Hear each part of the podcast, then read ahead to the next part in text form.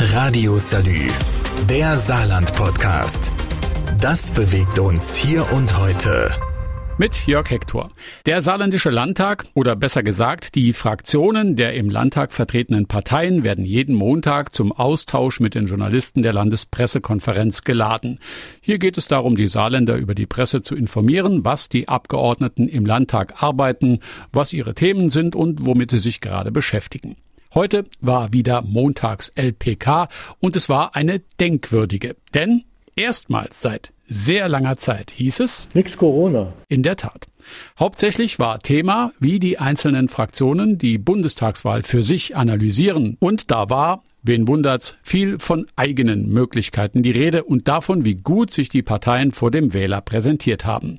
AfD-Fraktionsvorsitzender Josef Dörr etwa meint, wir sind also von all den Ländern, von all den alten Ländern, haben wir am besten abgeschnitten. Also wir sind die einzigen, die zweistellig sind mit genau 10,0. Was auch für die SPD gilt. Also nicht die 10,0, sondern die besten Rolle in der Republik. SPD-Fraktionschef Ulrich Kommerson wirbt damit auch für die eigene Arbeit. Wir sind das Bundesland, in dem die SPD das bundesweit beste Ergebnis hat und das mit Abstand. Was der CDU bei dieser Bundestagswahl nicht gelungen ist auch im Bund nicht. Wie der Fraktionsführer der CDU-Fraktion im Landtag, Alexander Funk, anerkennt. Wir als CDU Saar sagen in erster Linie einmal, dass die SPD da am Zug ist und dass es jetzt nicht unsere Aufgabe sein kann, hier äh, versuchen, parallel dazu äh, eine Regierung zu bilden. Mit diesem öffentlichen Wahlbekenntnis macht die CDU Punkte für sich, denn andernorts ist bei der Partei diese Einsicht noch nicht so gewachsen. Das darf man schon mal so kommentieren. Ich würde aber auch über die Grünen und die Linken Linken was zu erzählen haben, weil die Bundestagswahl aber bei diesen Parteien eher zu vernachlässigen ist und es dort ganz andere Dinge zu besprechen gibt, habe ich mir diese beiden saarländischen Spezialfälle für den nächsten Teil aufgehoben. Nach dieser kurzen Pause. Radio Salü, der Saarland-Podcast. Das bewegt uns hier und heute. Täglich neu mit Jörg Hector. Im Saarländischen Landtag werden die Abgeordneten jede Woche von den Parlamentsjournalisten zu verschiedenen Themen befragt. Heute waren die Analysen zur Bundestagswahl Thema und da hatten AfD, CDU und SPD ihres dazu erklärt, nicht aber die Grünen und die Linke. Warum nicht? Nun ja, die Grünen konnten im Saarland nicht gewählt werden, dazu später mehr. Die Linken konnte der Wähler zwar ankreuzen, aber aus innerparteilichen Gründen war die Partei nicht geschlossen hinter ihrem Spitzenkandidaten versammelt. Über den Streit habe ich schon mal berichtet, jetzt aber geht der Zoff zwischen den Beteiligten weiter und zwar richtig. Eine Abgeordnete, es handelt sich dabei um Barbara Spaniol, soll aus der Partei ausgeschlossen werden.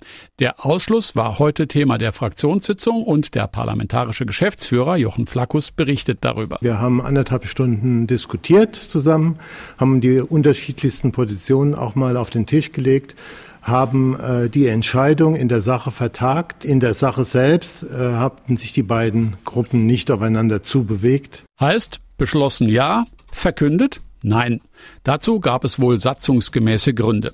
Am Ende steht eine Landtagsfraktion ohne Rückendeckung durch ihre Partei da. Ein Zustand, den der parlamentarische Geschäftsführer als Grundübel der Saarlinken bezeichnet. Wenn man, wie in unserer Landespartei, permanent und nicht einmal, sondern permanent die Landtagsfraktion in unterschiedlichsten Formen angreift, herabsetzt und die Arbeit, die wir leisten, eben nicht wertschätzt. Und das werden wir uns nicht länger bieten lassen von dieser Landespartei.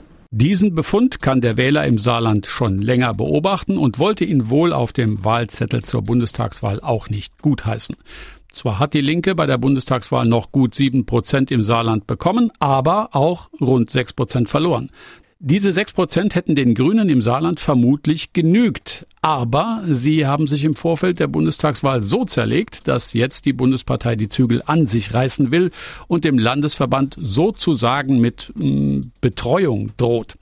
Sechs Reformkommissare aus anderen Landesverbänden sollen die Saarländer wieder politisch wie administrativ in die Spur bringen.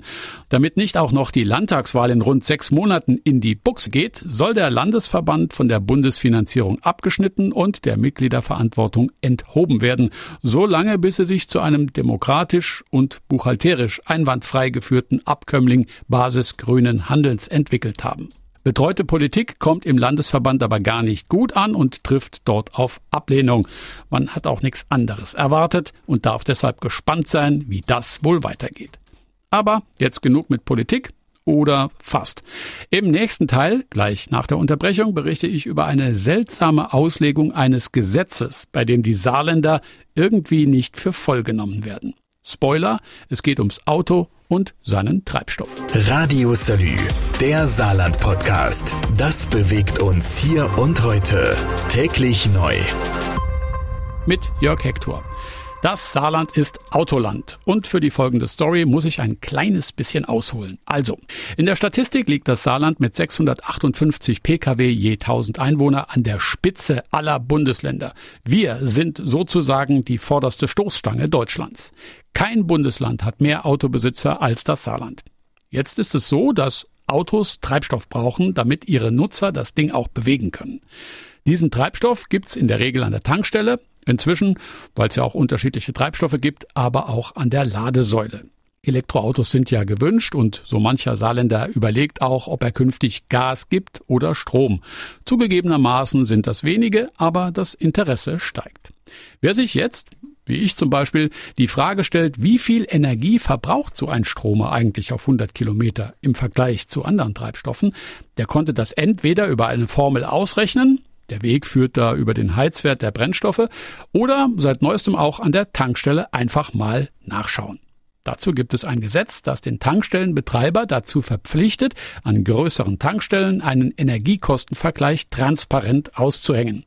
Da findet man dann die Information, wie viel Superbenzin oder Diesel oder Erdgas oder Autogas oder Wasserstoff im Vergleich zur Kilowattstunde so kostet auf 100 Kilometer.